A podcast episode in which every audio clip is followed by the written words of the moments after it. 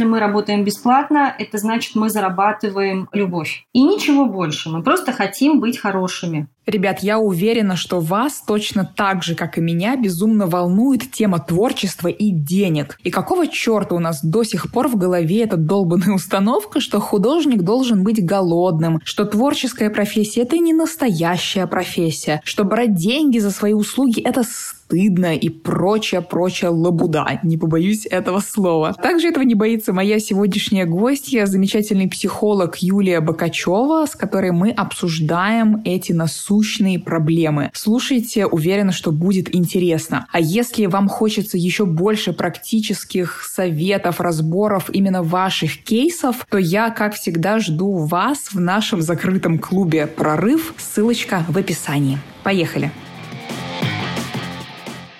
Юля, привет! Слушай, очень рада тебя снова видеть. Друзья, кто не слышал, у нас уже был подкаст с Юлей. Можно его найти, если промотать предыдущие выпуски. Подкаст «Прорыв». Слушай, сегодня такая у нас вообще больная-больная для всех творческих людей тема. Мне кажется, про это можно говорить бесконечно. Тема денег. И я хочу тебя спросить самый главный вопрос с самого начала.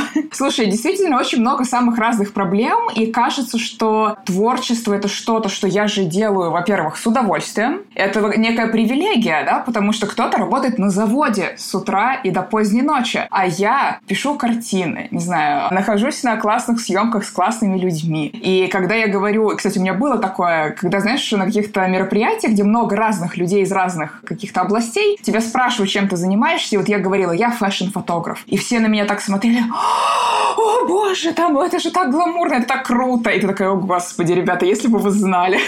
И мне кажется, что еще из-за этого, из-за многого другого, нам кажется, что как же я буду брать деньги вообще за такое счастье в своей жизни.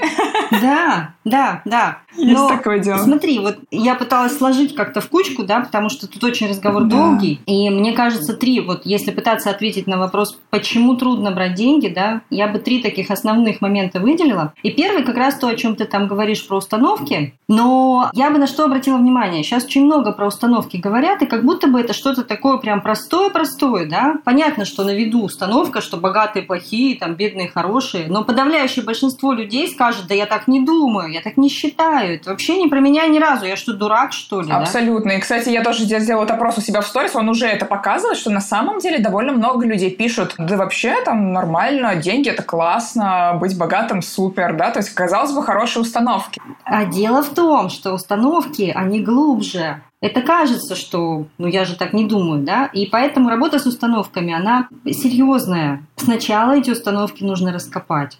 И для этого нужно предпринять определенные усилия. Ну, правда. Иначе ничего не сработает. Вот это простое «думал так, теперь думаешь по-другому» ага, сейчас. Конечно. Я сама этот проходила путь, я прекрасно знаю, как я сама лично удивилась. Да? Да, наткнувшись на то, что у меня там внутри было, угу. думаю, да ладно, конечно, Семен Семенович, это не про меня. Ага. Слушай, а можешь поделиться, да. вот каков этот путь? Потому что я думаю, что для многих это безумно актуально. Допустим, вот ребята тоже задумались над установками и поняли, так, действительно, даже здесь ребята там в чате пишут, что там кому-то муж говорит, что любить свою работу вообще странно, кому-то там кто-то еще говорит, да, что творчество это вообще не работа, ну и так далее. То есть ты понимаешь, что да, действительно, угу. там в моем окружении или где где-то внутри меня есть какая-то занозочка такая. Но что дальше с этим делать?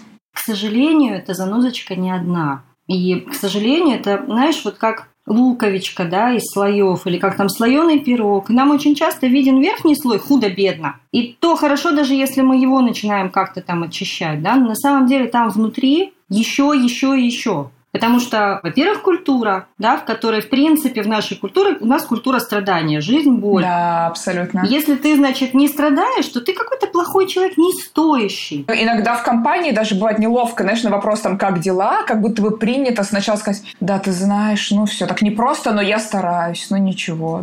Да, да, да. И я когда говорю кому-то иной раз, что как дела, хорошо, я понимаю, что человек растерялся, и он не знает, как дальше продолжать со мной разговор, как бы, да ладно, и что с этим делать, да? И это ведь очень все важно, потому что если мы, ну не если, а мы обязательно в этом окружении живем, мы в нем выросли, да? И это такой очень большой на самом деле путь. И смены окружения, и смены там собственных там тараканов одних на других. Вот. И вот это страдание, оно очень глубоко сидит. Это не так, что человек ходит и ноет, да? Нет, он может быть вполне себе оптимистичным там и все такое, но внутри где-то глубоко сидит стоящий человек, тот человек, который страдает. Да? А как проще всего страдать в нашей культуре? Быть а значит умным, но бедным. Да, то есть как будто бы ты с одной стороны... Творческим, но голодным. С одной стороны что-то классное делаешь, и тебе есть что показать, что вот, я же тут занимаюсь интеллектуальным трудом, не знаю, диссертацию пишу, или картины пишу, или что-то еще делаю. Ну да, вот со второй стороной как-то не сложилось, но это благородно. Обязательно, потому что очень трудно, это вообще одна из самых трудных штук в нашей культуре, научиться жить хорошо. Потому что у нас очень большая тревога. Где плакать? Где плакать? Жизнь же боль. Должно быть, где плакать. И поэтому очень многие люди не могут жить, когда у них все хорошо. Это же очень страшно, да? Это же капец это, какой-то. Поэтому нужно хорошо загорать. Сделать срочно, чтобы что-то было плохо. И если не зарабатывать деньги, вот смех смехом, но ведь многие вот прям так сценарно организуют свою жизнь чтобы вот в этом месте была жопа, она такая прям гарантированная, да, вот что бы ты ни делал, а денег нету. То есть, пятое, десятое есть, но денег нету. И ты такой хороший человек очень, достойный. Потом, опять же, надо же преодолевать тогда, да, препятствия, выживать, вот иметь лопату для, там, сами знаете чего, интернет провести туда, места труднодоступные, там, все такое. И о чем-то страдать, что вот у меня этого нету, мечтать об этом можно. Это гораздо проще, чем взять себе мечту эту создать и в ней быть. Что так можно? Это же ужас. Ты знаешь, я еще хотела что обсудить. Во-первых, давай все-таки постараемся дать, может быть, какую-то конкретную вот рекомендацию, да. Понятно, что одна рекомендация — это обязательно, ребята, пожалуйста, идите к профессиональным психологам, если вы чувствуете, что действительно ваша вот проблема какая-то, не только про деньги, да, если она вам мешает жить и действительно вас очень сильно вот тормозит. Мне кажется, что бывают такие ситуации, когда есть там какие-то установки, что-то, но ты понимаешь, что, ну, ты немножко волнуешься, но делаешь. Наверное, тогда это не какая-то критическая ситуация ситуации. Если она критическая, пожалуйста, идите к профессионалам. Но вот для ребят, для кого это вот не на таком уж, может быть, знаешь, совсем парализующем уровне, что они, может быть, могут сами хотя бы начать этот процесс. Не знаю, есть вот что посоветовать? Или это настолько как-то комплексно и всеобъемлюще, что дома наедине с собой ничего особо не сделать?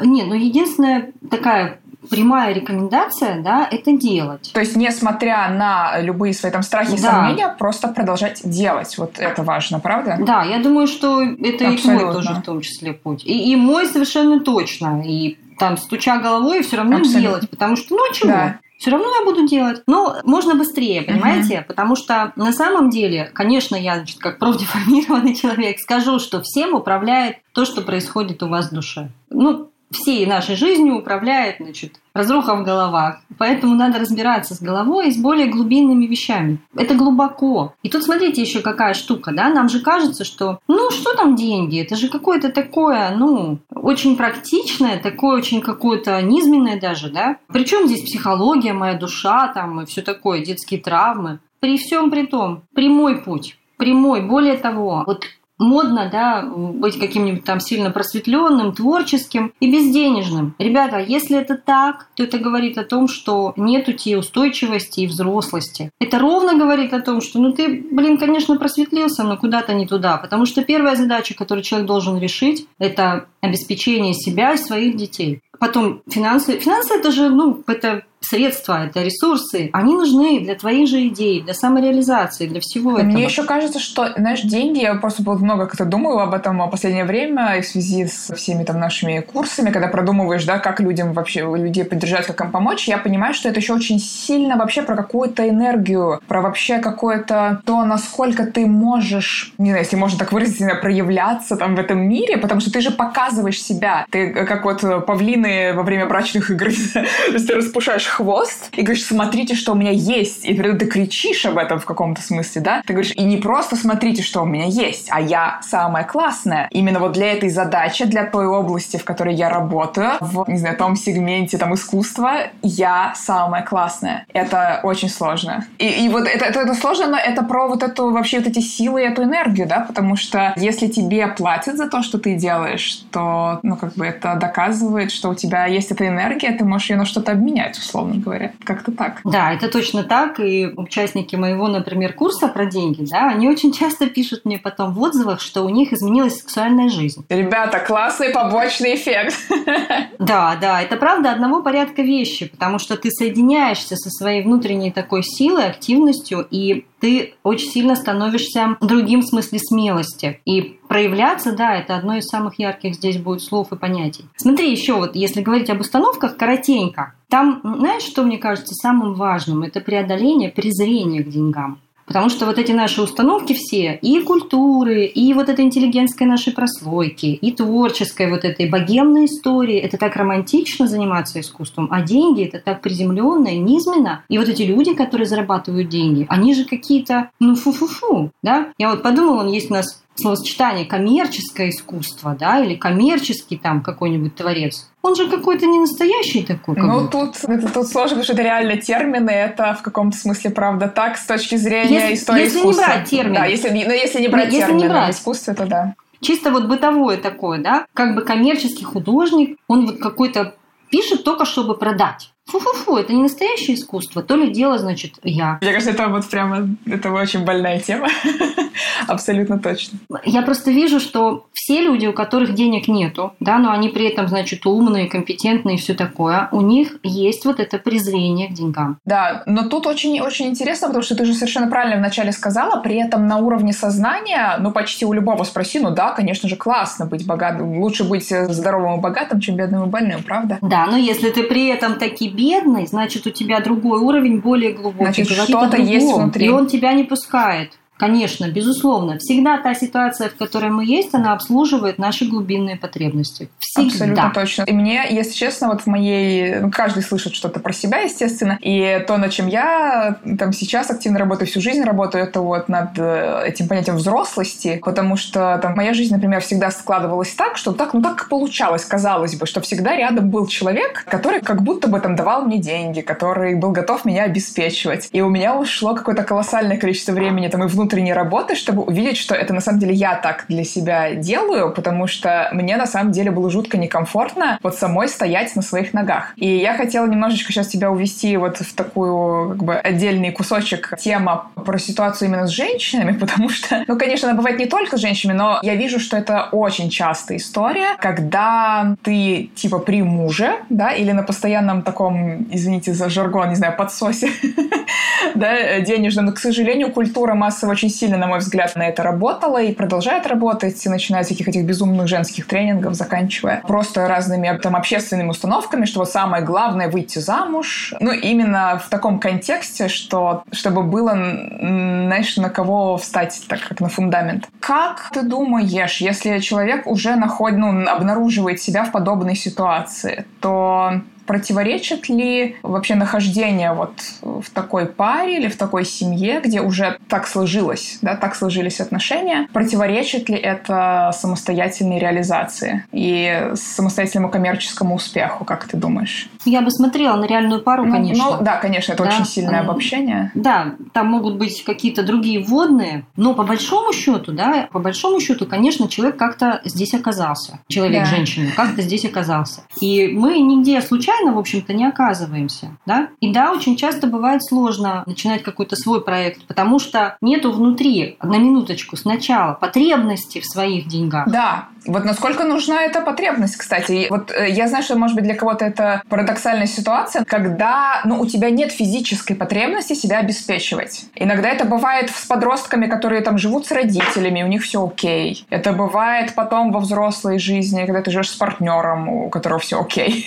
Нужна ли действительно это физическая потребность, что тебе надо заработать на кусок хлеба? Или не обязательно? То, что я вижу в реальности, да, это один из самых сильных моторов, если не самый сильный. Потому что, ну, да, конечно, бывает как бы у нас такая мотивация к, но чаще у нас все-таки мотивация от. Когда, извините, медведь за заднее место кусает, ты вынужден шевелить лапками. А так, шевелить лапками как бы можно шевелить, а можно не шевелить. Хочу, шевелю. Пропал потом, значит, азарт, да? А вроде мне не надо, у меня все есть. То есть получается, что единственное, если ты в каком-то типе подобной ситуации, то нужно себя сначала искусственно из нее как-то выдернуть. Не, я не говорю там про развод или что-то такое, но каким-то образом нельзя отказаться от денег своего партнера, от родительских денег, от, не знаю, вот как-то искусственно себя достать из этого. От родительских стопудово, да, нужно отказываться, безусловно. От партнера не обязательно. Я думаю, что там можно скорее создать себе какую-то такую цель и картину да, будущего, чего я хочу, что свое отдельное я хочу, чтобы это была очень сильная идея, которая греет. И я не буду на это брать нигде, я хочу сама. Но это правда трудно. Это правда трудно, когда есть такая поддержка, да, из... Вообще всякие прекрасные вещи делаются очень часто из дискомфорта и дефицита. Как, как интересно все таки ты говоришь, что действительно это трудно, когда есть поддержка. Мне очень понравилась эта фраза, потому что, да, в этом смысле это действительно бывает очень трудно. Ты согласна со мной, что у женщин вообще больше проблем с продвижением себя и с деньгами, чем у мужчин? Ну, если брать вот социальный контекст, то, наверное, да. Но я на самом деле вижу достаточно большое количество мужчин, которые имеют те же самые психологические сложности с продвижением, поэтому не знаю. Да. Не, не Нет, мне сейчас не видится угу. так. Нет, сейчас мне так не видится. Хотя, конечно, если брать такие патриархальные там семьи, да, и воспитание девочки такой, как жены там и все такое. Но у меня не очень много таких людей. Вот это интересно, да. Давай обсудим теперь обратную тоже ситуацию, рассмотрим разные такие картинки. Часто действительно бывает совсем наоборот, и в Советском Союзе же все к станку, да, какие там патриархальные браки, ну, хотя это уже второй вопрос, да, что оставались ли они при этом все равно патриархальными, но все, все к станку, да, и поэтому очень много людей, которые действительно вот с подросткового возраста все время что-то делают, работают, работают, и при этом вот это такая стратегия зарабатывания вот этого пресловутого да, куска хлеба, и это тоже может тормозить да, вот развитие, монетизацию там, своего творчества, потому что как будто бы это разные стратегии, да, вот постоянный тяжелый какой-то тяжелого вкалывания и построение творческого бизнеса. То есть в чем здесь может быть загвоздка? Ну, у нас опять же очень сильна такая убежденность, да, что надо вот долго и трудно делать что-то тяжелое, да. Ну, это старая штука, надо работать немного головой. Я бы сказала, что надо работать много головой, а не просто брать каким-то количеством дурацких действий, да, ожидая, что у тебя будет другое качество, другой выхлоп. И это все понимают, но вот решиться на другие действия крайне тяжело. А на какие другие крайне действия, тяжело. как бы ты это описала? Ну, это как раз будут действия по, условно говоря, а, то, что я называю выйти из-за печки. Кстати, вот это очень женская история, да, я все сделаю, но я буду таким серым кардиналом, и практически никто не узнает, что это я сделала. Я только буду знать. Опять же, это повод, значит, считать себя прекрасным человеком, который жертвует ради идеи или там чего-то еще, да, грустить на кухне, но не зарабатывать свои деньги. А почему? Да потому что тогда тебе не надо брать ответственности. Я не я, и лошадь не моя. Я за печкой все сделала, могу чувствовать себя жертвой или спасателем, святым человеком, ответственности на мне нет. То есть такой прямо бутерброд выгод бесконечных. И это те выгоды, которые ты получаешь вместо того, чтобы получать деньги. Очень-очень классно ты сказал. Но знаешь, мне кажется, тут еще, что меня вот интересует, хотела тебя спросить. Говорят иногда, что бывает еще на самом деле страх успеха и как раз страх, что ты получишь эти деньги. Я тебе честно скажу, что меня всегда как-то заставляло это ну, сделать так, типа, что? Я понимаю головой, да, что я понимаю, в чем смысл. Потому ты там, где ты есть. Но мне ты можешь объяснить, как это? Дело в том, что никто этого про да? себя не знает. М-м. Это настолько глубокая история. Каждый человек скажет, я что, дурак, я не хочу денег да. успеха? Конечно, хочу, конечно, хочу. Но на самом деле нет. Потому что на самом деле это одна из самых больших одно из самых больших препятствий. Вот все остальные тоже имеют место быть, но страх успеха – это больше всего та штука, которая нас сдерживает.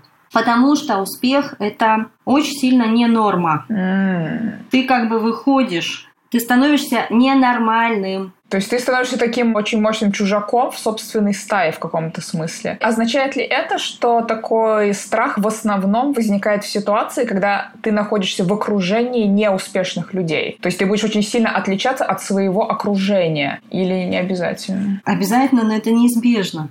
Это, это неизбежно совершенно. Потому что, ну, успешных, ну, условно, да, понятно, что мы туда можем очень разные вкладывать вещи, успешных людей мало. Их меньше, чем других. Поэтому ты в любом случае будешь иметь опыт как бы вылезание из неуспешной среды. Я сейчас вот, смотрите, да, это не значит, что успешные хорошие, неуспешные плохие. Нет. Но это всегда про то, что ты должен измениться сам настолько, что ты станешь чужим для своего окружения. Это капец как трудно и тяжело, потому что это очень сильно про одиночество. Да, ты знаешь, я сейчас задумалась, что действительно получается, что когда ты встаешь на какой-то определенный путь, нужно, ну, во-первых, мне кажется, ты многократно много чего отпускаешь, так скажем. Да? А нам очень страшно что-то отпускать. Например, во-первых, нам очень страшно отпускать какие-то другие варианты. Потому что когда ты выбираешь что-то одно, это значит, что ты говоришь «нет» всему остальному. Это ты говоришь «нет» сериалам, ну, условно, да, я сейчас говорю. Ты говоришь «нет» там, ну, еще чему-то, что ты раньше такой делал, тебе было по кайфу, а сейчас, оказывается, вместо этого, как ты совершенно замечательно сказала, надо много работать головой, да? Что, на мой, ну, на мой взгляд, не знаю, согласишься ты со мной или нет, это все-таки очень большая иллюзия, и, на мой взгляд, тоже какая-то болезнь вот этой стратегии успешного успеха, что давайте ничего не делать и при этом богатеть, да? Ну, сорян, так не бывает. Это вас обманули, если вы так да. думаете, что человек сидит на Бали под пальмой и это самое. Он может и на Бали сидит, но он бесконечно работает. Конечно. И еще, мне кажется, вот это то, что меня не устает поражать в моей собственной психике, вообще у всех людей это есть, это страх неизвестности. То есть нам что-то плохенькое, но известное, вот как есть сейчас, оно настолько дороже, чем что-то неизвестное, но потенциально лучшее, но ты не знаешь, получится оно или нет. То есть вот это, знаешь, какая-то смелость действовать в условиях очень жесткой неизвестности, она вообще сложно, очень сложно это сделать. А как это есть какое-то объяснение этому? Старая история лучше враг хорошего. Да, объяснение в том, что психике очень важно находиться в безопасности. Да? Безопасность, стабильность – это история про предсказуемость. Когда мне все понятно, у меня нет тревоги. И это может быть очень как бы плохое, ну там плохонькое, плохонькое да Да, синица или журавль. Да, да, да, да, да. Но, и опять же, это не здесь. Это люди не принимают там решение головой, что я, пожалуй, останусь на этой работе, потому что мне здесь все понятно. Нет, мы так не думаем. Мы наоборот можем думать, боже, как я хочу отсюда уйти, как мне хочется быть там в свободном плавании. А психика говорит, нет, здесь все понятно, стабильно, да, и никуда ты не идешь, потому что там страшно, там неизвестно. Ну что же тогда должно такое произойти? То есть мне еще, знаешь, что кажется, что в современном мире, да, безусловно, бывают ситуации, когда действительно, если ты что-то не изменишь и не сделаешь, не решишься и так далее, ну действительно что-то очень плохое произойдет. Но давайте согласимся, что в современном мире таких ситуаций довольно мало, а человек, он удивительным образом способен привыкнуть даже к довольно плохим, ну, таким условиям, потому что плохие условия условия в современных больших городах, они, в принципе, довольно адекватные. То есть у тебя все равно, скорее всего, есть крыша над головой, скорее всего, там тебе есть что есть, и все равно ты смотришь этот прямой эфир, поэтому у тебя есть смартфон. Это уже значит, что, ну, как бы все относительно неплохо. И тогда, и получается, исходя из того, что ты сказала, что все равно я буду выбирать вот эту стабильность, потому что тут просто все понятно. Что же тогда должно такого быть, и какая же должна быть мотивация все-таки к, чтобы что-то сделать? Во-первых, тут даже не про мотивацию, да, а я бы зашла опять с более глубокой стороны. Сначала тут имеет значение посмотреть на то, как у тебя организован внутренний мир. Потому что стремление к безопасности, оно, если оно перевешивает, вообще два стремления, да, к безопасности, то есть к гомеостазу, и к развитию, к свободе. Свобода там риск. Там всегда риск. Но есть и то, и другое, да. Если тебе очень-очень безопасно, тебе станет очень быстро скучно. Если тебе очень-очень свободно, то тебе, блин, страшно. И вот мы как-то, да, это балансируем. Но если, например, есть какая-то там травма, да, или, ну, то, что ты там не порешал, или особенности характера, ты такой, например, очень чувствительный, тебя там колбасит от любых изменений, да, тебе очень страшно, правда, тогда ты будешь выбирать безопасность и цепляться за этот остров. И здесь тебе будет нормально, и дальше никуда не надо будет идти. То есть это всегда результат внутреннего такого пути. Но дело в том, что психика, она вообще, душа, давай красиво говорить, она хочет выразиться. То есть нам свойственно все-таки, да, стремиться к свободе Безусловно. и вот к самовыражению, проявлению. Безусловно, к тому, чтобы ну, выразить то, что у тебя есть. Это очень сильно про масштаб, про расширение какое-то внутреннее, да, которое ты хочешь вынести в мир. Да, это страшно, но не вынести это и остаться вот здесь. Хомячка разорвет, да, или сгниет там все внутри. Тоже так себе вариант, да. И вот, собственно, за этим есть смысл приходить в терапию, я считаю. За расширением? Да, безусловно, за возможностью проявиться, потому что иначе к концу жизни мы останемся в разочаровании, в том, что мы не сложилось, как бы не случилось то, что должно было случиться. И это же грусть, печаль, потому что, ну, жизнь конечна, Абсолютно. Можно не успеть. Это точно. Слушай, давай попробуем поговорить про какие-то конкретные такие детали, потому что я знаю, что творческие люди часто сталкиваются с очень конкретными ситуациями. Но мы, в принципе, в принципе я, правда, это сейчас боюсь, что все что угодно нас приведет все равно к тому, что надо прорабатывать, да, вот свои отношения, свои установки. Но некоторые ребята уже работают и уже, ну, что-то делают, но назначают за это очень низкую цену, да? Не знаю, ребят, кто-то делает так, что вам кажется, что та оплата, которую вы берете сейчас, она, ну, как бы внутренне чувствуете какое-то несоответствие. И что в таком случае, да, что ой, ой, ой, вроде бы можно, кто-то, я знаю, что кто-то берет, кстати, или бесплатно, вот совершенно верно нам пишут, или ты для всех знакомых уже там, у всех твои картины бесплатно висят на стенах, уже ты всем сделал фотосессии бесплатно, уже там всех обшил своими красивыми одеждами, не знаю, у кого что. Ну, смотри, да, в первую очередь я бы снова вернулась к установкам, потому потому что если мы работаем бесплатно, это значит, мы зарабатываем любовь. И ничего больше. Мы просто хотим быть хорошими. Да, чтобы нас любили, да? И все. Да, чтобы нас любили за то, что мы для всех сделаем бесплатно или по очень маленькой цене. И нам стыдно тогда назначать деньги. И очень это бывает болезненное такое переживание, что о, ужас, неужели я такой, значит, плохой человек? Ну, что я со своих еще знакомых да? людей, которые так вроде хорошо, да, хорошо да, ко мне относятся, да. возьму деньги. И вот такое обвинение, да, оно может может быть очень страшным. Вот можно себя послушать, страшно это или нет. Я, например, помню отчетливо, что у меня было такое ощущение, что как, как это вдруг люди будут думать, что я, значит, хочу денег. А потом думаю, так, блин, ну да, хочу, да, да, да, и я себя ловила, например, на то, давно это было, что когда мне какое-то предложение делают о работе, я начинаю сразу думать, как я буду это делать. И совершенно забываю спросить вообще-то как бы. А на каких условиях вообще-то ты делаешь? Да, а я уже мысленно это делаю, да, и понятно, что я раз мысленно это делаю, значит, я уже соглашусь на любые деньги, потому что я уже внутри проекта. И потом я стала себя останавливать и сначала задавать вопрос про деньги. Научилась. Ну, это нужно было пройти определенный да. путь. Слушай, еще в связи с этим очень важный такой для меня вопрос. В экзистенциальном анализе, который я немножко изучала, есть отдельная концепция успеха, которая гласит, что довольно хреновый вариант — это стремиться напрямую к успеху. То есть, знаешь, когда ты вот фокусируешься на результате, ну, в нашем случае, там, на деньгах, и рекомендуется фокусироваться на процессе и на том, чтобы классно кайфовать от процесса. И успех — это все-таки в хорошем смысле, да, побочный эффект, потому что когда ты, ну это как с оргазмом, да, когда ты фокусируешься именно там на оргазме, то ты себя отдаляешь от оргазма, потому что такая обсессия некоторая. А как вот в ситуации с деньгами, с успехом? Согласна ли ты, во-первых, как в твоем подходе, да, интересно? Бывает такое, что действительно ты как-то обсессивно начинаешь вот фокусироваться на деньгах, на успехе, и все как-то рассматривать с этой точки зрения, и действительно такое бывает, мне кажется, музыкантами мы могли это часто наблюдать, когда какая-то группа или музыкант делает что-то, не знаю, там, знаешь, в гараже, там где-нибудь в подвале, какие-то невероятно искренние, действительно крутые произведения, и потом начинаются, там, не знаю, концерты, стадионы, успех, успех, успех, и люди как-то сгорают, что ли. Такое же действительно бывает, хотя мы вначале вот с тобой обсудили, что да, с одной стороны, это стереотип, что коммерческий успех как-то противоречит искреннему творчеству, но с другой стороны, такие примеры примеры действительно есть? Или это нам кажется, что это связано? Это интересный вопрос.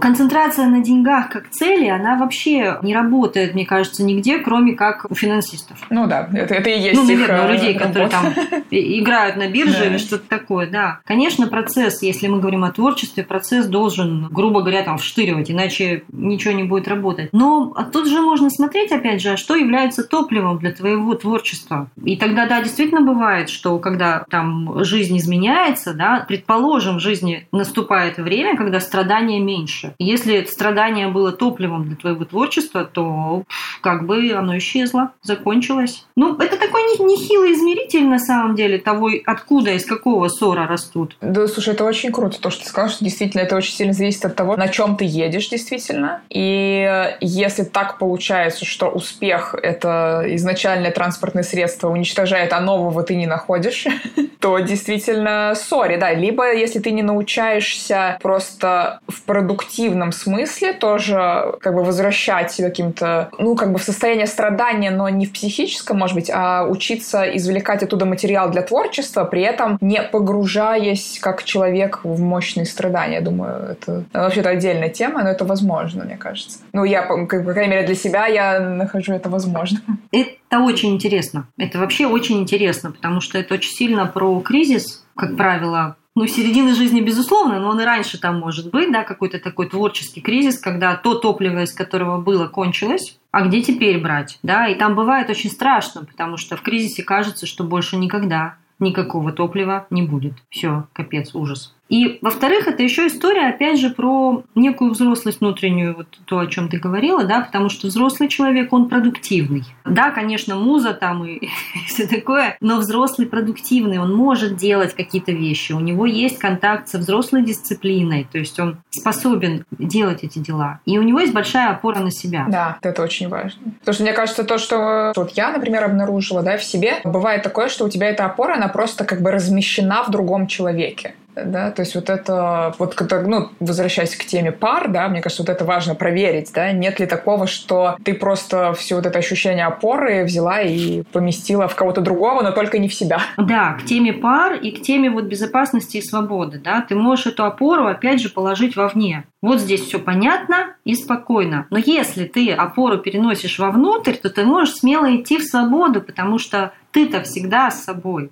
ты-то никуда не денешься, что бы ни было вокруг, я у себя есть. Да. Мне еще кажется очень важной такая мысль, знаешь, что абсолютно нереалистично думать, что вот там а, Юля говорит, там, я не знаю, я пойду на терапию, что-то сделаю, и вот у меня не будет никаких трудностей, да, вот я пойду и легко там что-то сделаю. Мне кажется, это очень нереалистичный подход, и было бы, мне кажется, продуктивнее себе сказать, да, мне будет местами очень тяжело, где-то мне будет капец как тяжело, мне просто будет тяжело, но я с этим справлюсь, да, вот мне кажется, это очень такая, ну, реалистичная, и, ну, вот мне всегда помогала, да, это какая-то позиция. Не пытаться себе сказать, да нет, все будет нормально, сейчас пройду очередной курс, сейчас к Юле на терапию схожу, Аню послушаю, и не будет никаких трудностей. Да будут еще какие, но... Я вам больше скажу, чем дальше, тем глубже в лес, тем толще партизаны. Это нормально, потому что если даже вы идете, например, в терапию, да, то мы в терапии обретаем устойчивость встретиться с большими вызовами. Соответственно, мы заходим во что-то более трудное. Поэтому, если вы хотите легкой жизни, не ходите ни в терапию, ни менять жизнь, ни зарабатывать деньги. Не надо ничего. Вот я буквально недавно думала, что на самом деле работа на дядю, в офисе 8 часов, пивасик по выходным – это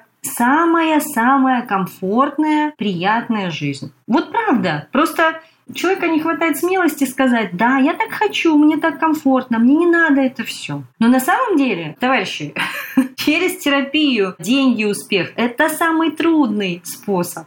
И это не слова, это правда трудно. Это труд. Вот я его совершаю, например, все время. Вы думаете, мне хочется? Да ни хрена подобного. Но проблема в том, что тут процесс тюбика. Ежели ты зашел вот в этот процесс, то уже как роды, только сюда. Обратно уже никак. Слушай, это потрясающе. Но там много прекрасного, правда? Слушай, абс- абсолютно. Но действительно, ну вот я просто сейчас нахожусь в такой какой точке своей жизни, что я понимаю, что, ну то есть это меня это колоссально изменило просто не знаю, все, что меня. И, безусловно, что-то очень, ну как бы важное такое человеческое во мне осталось. Но просто как будто бы с меня столько слоев сняли, да, каких-то там розовых очков, там каких-то, неважно, как это назвать, да. Я, я просто... А сколько впереди еще снимется? Да, и это очень действительно тяжело и приводит к каким-то невероятным сложным моментам в жизни, но действительно, если бы нет, я думаю, что такой экспоненциальный рост местами, он бы, конечно, не был возможен, поэтому это, безусловно, работает. Юля, как круто! Слушай, у нас незаметно совершенно с тобой уже подходит к концу почти практически наш час. А я хотела еще про самозванца да, про самозванца говорить, не успела. Успеем про самозванца. Это, давай. мне кажется, кажется, очень-очень важная штука, очень важная, потому что в творчестве, мне кажется, она вдвойне важная, потому что университетов-то нету. То есть человек ощущает себя самозванцем, когда у него нету каких-то там бумажек. С бумажками тоже Не, университеты есть, если бы они как-то помогали, если честно. Да, но тем не менее, ведь многие, насколько я понимаю, творят нам на стыке каких-то, то есть как бы нет какой-то четкой вот... Ты имеешь в виду, что я, я занимаюсь чем-то таким, про что конкретно у меня никакой квалификации да, нет? Иногда конечно. даже я не знаю, как это сформулировать, чем это я да, таким занимаюсь, да, да. и как же мне доказать, что я да, эксперт да. здесь. В первую очередь себе, себе. Как мне себе-то доказать, что да, я эксперт. Угу. Это же должны прийти какие-то люди, да, как будто, и сказать, да, ты эксперт. Вот большие, моя большие печать. люди должны прийти. Да, вот и ставлю тебе клеймо. Можешь, да, можно да, тебе. Разрешаю. Да? Да, и это очень-очень интересная история, и совершенно точно моя. Долгое время, хотя у меня все, значит, весь набор всего там, чего надо, полагается, есть. И это не мешает чувствовать, знаешь, что придут большие, настоящие, значит, профессионалы, увидят что-нибудь, что я делаю, скажут там, ай-яй-яй. Думаю, да какого черта несколько лет назад, я думаю, сколько можно-то уже, да? Понимаете, я в профессии 30 лет. Чё как?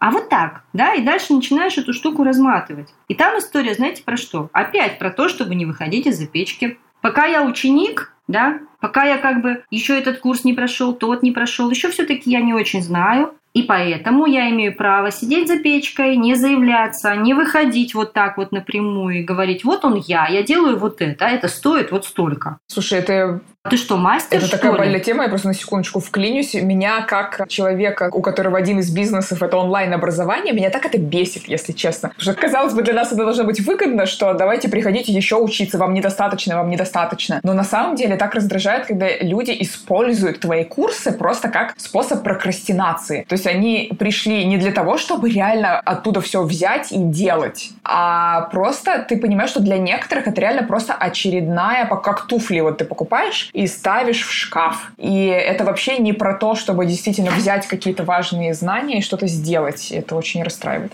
У меня тоже очень много чувств на этот счет, потому что я работаю в этой теме, да, и я вижу, что синдром самозванца бывает только у профессионалов. Понимаешь, в чем вот это вот подвох? У реальных самозванцев, вот посмотри вокруг, да, никакого синдрома самозванцев нету. Они прут как танки. Хорошая новость, Плевать они хотели. Танцуем. Так потому что если мы знаем что-то в своей области, мы прекрасно понимаем, как многого мы не знаем. Да. Ну, это же кто там, Кант да. сказал, да, если вот нарисовать область знания своего, да. мы его расширяем, мы расширяем границу с непознанным. И мы прекрасно это понимаем, и мы начинаем сомневаться, быть какими-то такими не очень уверенными, да? А кто ни хрена не знает, вот, им вообще нормально. Идут и, значит... Э, Прут как танки, да? Ужас, ужас, что творят. Да, да, у них нет синдрома самозванца. Да, Сократ, а не Кант, А у людей, правильно. у которых много... Сократ, спасибо. У людей, у которых много компетентностей всяких, и они в самом деле эксперты, у них этот синдром самозванца просто цветет вообще ярким цветом. Я смотрю по своим клиентам, это такие прекрасные люди просто вот бриллианты. И они запариваются цены назначать, да, говорить о себе как о профессионале. И, ну, это реально очень печально, да. И это во многом история про ответственность. Мы боимся ответственности. И это очень сильно про невзрослость. Я пока ученик. А, это, я не волшебник, я только учусь. Поэтому я и вот тут могу бесплатно что-то сделать. А когда ты заявляешь о себе как о мастере, ты можешь назначить цену спокойно. Мне в теме вот этого самозванца, что я тоже про себя раскопала, мне вот всегда, когда я погружаюсь в какие-то такие эмоции, я прям представляю, как... Я представляю комментарии, но, видимо, у меня какая-то профдеформация, да, в соцсетях. И я прям представляю, что вот там будет э, написана команда, перечислена. И я знаю, что многих моих коллег, ну, вот режиссеры, знаешь, креативные директора, которые много что делают чужими руками, как бы. Это очень усиливает это ощущение, потому что ты перечисляешь команду, не знаю, там, операторская работа, свет, э, художник-постановщик, там, декорации, в общем, огромное количество людей, которые сделали руками своими, да, вот всю эту работу, которую человек видит в кадре. И я прям представляю себе комментарии, ты, Анна, а вы-то что сделали для этого проекта? И мне, и меня, знаешь, просто внутри так, ну как? Э, я же все придумала, это же э, я вообще сделала так, что это все произошло. Если бы не я, эти бы люди ничего, собственно, и не сделали. Но я заметила, что действительно что-то есть настолько глубокое наверное, тоже в культуре, из там, семьи и так далее, что именно интеллектуальный, вот этот творческий какой-то труд, именно идеи, они как будто бы, ну, обесцениваются довольно часто на самом деле, что вот этот-то человек горшок слепил руками своими, хлеб испек, да, а вот ты что-то придумала, окей, ты собрала команду, там все это сделала, ну и что? И что ты сделала? Знаешь, вот такой момент есть. Ну, опять тут такая глубокая у нас есть история про то, что скромнее надо быть. Надо быть скромнее. Не слишком ли мы вот это вот? И я себе каждый раз говорю, не слишком. Ну да, если это правда. И это опять история про страх успеха, потому что тогда тебе нужно будет не скромным быть, тогда ты будешь вынужден признать, что у тебя это есть. И это правда бывает очень страшно, потому что гораздо легче быть таким вот сереньким, незаметненьким. Да, так, вопрос к тебе. А что делать, если сейчас не столько зарабатываешь, сколько хочется? То что сделать вот с этим ожиданием, да, что ты вроде бы там, ну, я так понимаю, да, работаешь, ожидаешь, что через какое-то время что-то произойдет, какие-то изменения, но все равно есть действительно какой-то период, и иногда он довольно долгий, действительно, да, когда еще результатов нет, а тебе нужно фигачить и, и как-то находиться в этом состоянии. Вопрос про то, как переживать это состояние, ожидание, грубо говоря. Слушай, ну это про очень важное качество внутреннее такое личностное, да, выдерживать долгую дистанцию. Потому что мы, правда, можем собраться на какую-то короткую дистанцию, мы очень хотим результатов сразу. Очень многие здесь сдуваются, потому что если не все сразу, а вот это надо как-то долго делать, да, дайте мне миллион в месяц. Тебе говорят, вот ты делай вот это в течение года, у тебя через год будет миллион. Ну нет, мне так не подходит. Ну окей, я, ребята, если, это очень детская история. директор, мой прекрасный партнер сейчас нас слушает, у нас просто два часа назад был звонок про, про финансовое планирование. Это просто я на звонке. Типа, а можно то же самое, только через месяц? Нет, да, сорян. Ну, вы знаете, у нас есть внутренний ребенок, которому надо прямо сейчас, прямо сейчас завтра. А еще должен быть достаточно устойчивый взрослый, который говорит, все будет, все будет, но надо фигачить, надо фигачить. И, а еще, а еще должна быть вера. Когда ты веришь, что если я буду это делать, то там будет э, что-то. Мне еще кажется, тоже вот хороший комментарий про бег, да. Я, правда, не бегу, но я слушала интервью очень интересное с триатлонистом, который бегает там, марафон, в общем, по пустыне, там и всякие дикие дистанции. И он очень классно говорил, если вы будете сразу фокусироваться на финише через 40 километров там, или через 72 километра, у вас мозг просто взорвется, и вы не выдержите. Поэтому я бегу 72 километра каждый раз, я себе говорю, что я сейчас добегу до той пальмы, я сейчас добегу до вот того камушка. Я сейчас добегу вот там до того э, деревца. Я могу добежать до того деревца? Да, могу, вот я его вижу, оно там передо мной. А там посмотрим, да? И говорит, я все 72 километра вот так вот бегу до следующего там камушка, потому что это, ну да, это да. более реально. Да, если... Надо понимать, что вообще вся эта история, история стайерская. Это не спринт, это не быстро, не стометровка. И те, кто не готов долго, они обычно сливаются. Посмотрите, сколько открывается всяких разных ИП. Посмотрите, сколько начинается творческих проектов. Сколько выживает? Меньше 50%. Я не знаю цифры, но может 20%. Да. Я бы да, предположила, да, да. что очень да. мало. Наверное, еще оптимистично, если 20. А спрашивают про скромность, да, вот эта установка там скромность украшает, там как в себе убить эту скромность, что, что с ней делать, да, когда я вот такой скромный, хороший, достойный человек. Я думала про эту скромность, потому что это мое больное место тоже долгое время было, что надо быть скромной, это вообще очень, очень важно. И это знаете про что? И вот когда я это у себя отловила, я, примерно такой протест был внутренний. Это про довольствоваться малым. Это как бы я обойдусь. И я когда это поймала, думаю, да какого хрена? Я вообще не обойдусь. Мне вот это все надо. Вот это все ваше, значит, что это имеет мир мне предложить, мне это все надо. И это, кстати, очень-очень важная история, напрямую связанная с возможностью поставить за свои творения стоимость. Смотрите, важно мочь самому дать себе то, за такие деньги, за которые ты собираешься продавать что-то. То есть, если ты сам не можешь это себе позволить... Ну, тебе же сначала надо продать, чтобы себе позволить. Это второе. Нет, Аня, это перевернутая история. А дело же не в том, чтобы покупать, а в том, чтобы позволить. А, ну ты имеешь в виду вообще допустить, что я вообще-то могу претендовать на что-то. Да, что вообще-то вот это все, что в мире есть, оно вообще-то в том числе и для меня да? И это не про материальные вещи в первую очередь, это про удовольствие, про радость, про там эстетику какую-то, ну, если для вас это радость, да, а, скорее всего для творческих людей. Конечно, мы можем без всего обойтись. Но тогда, если мы без всего обходимся, мы тогда и создаем вокруг себя поле людей, которые тоже без всего обходятся. Тогда кто будет покупать вашу прекрасноту? Хороший вопрос.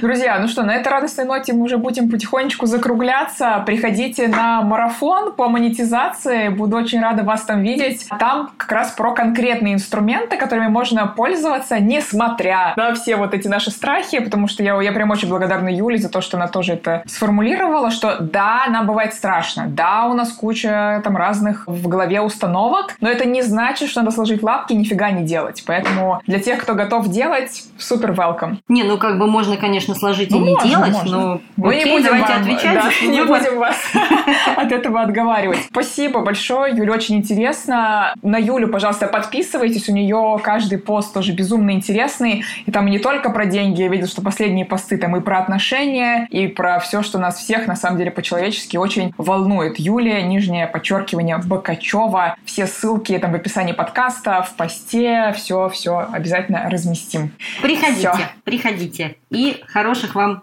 денег. Хороших вам денег. Прекрасно. Пока, Юль. Да, счастливо. Ну что, друзья, я надеюсь, что вы, как и я, получили мощный волшебный пинок. Давайте не бояться громко заявлять всему миру, что наши услуги стоят денег, что творчество может стоить дорого. И давайте просто уже перестанем стесняться того, кто мы есть. На этой радостной ноте я с вами прощаюсь и до следующей среды.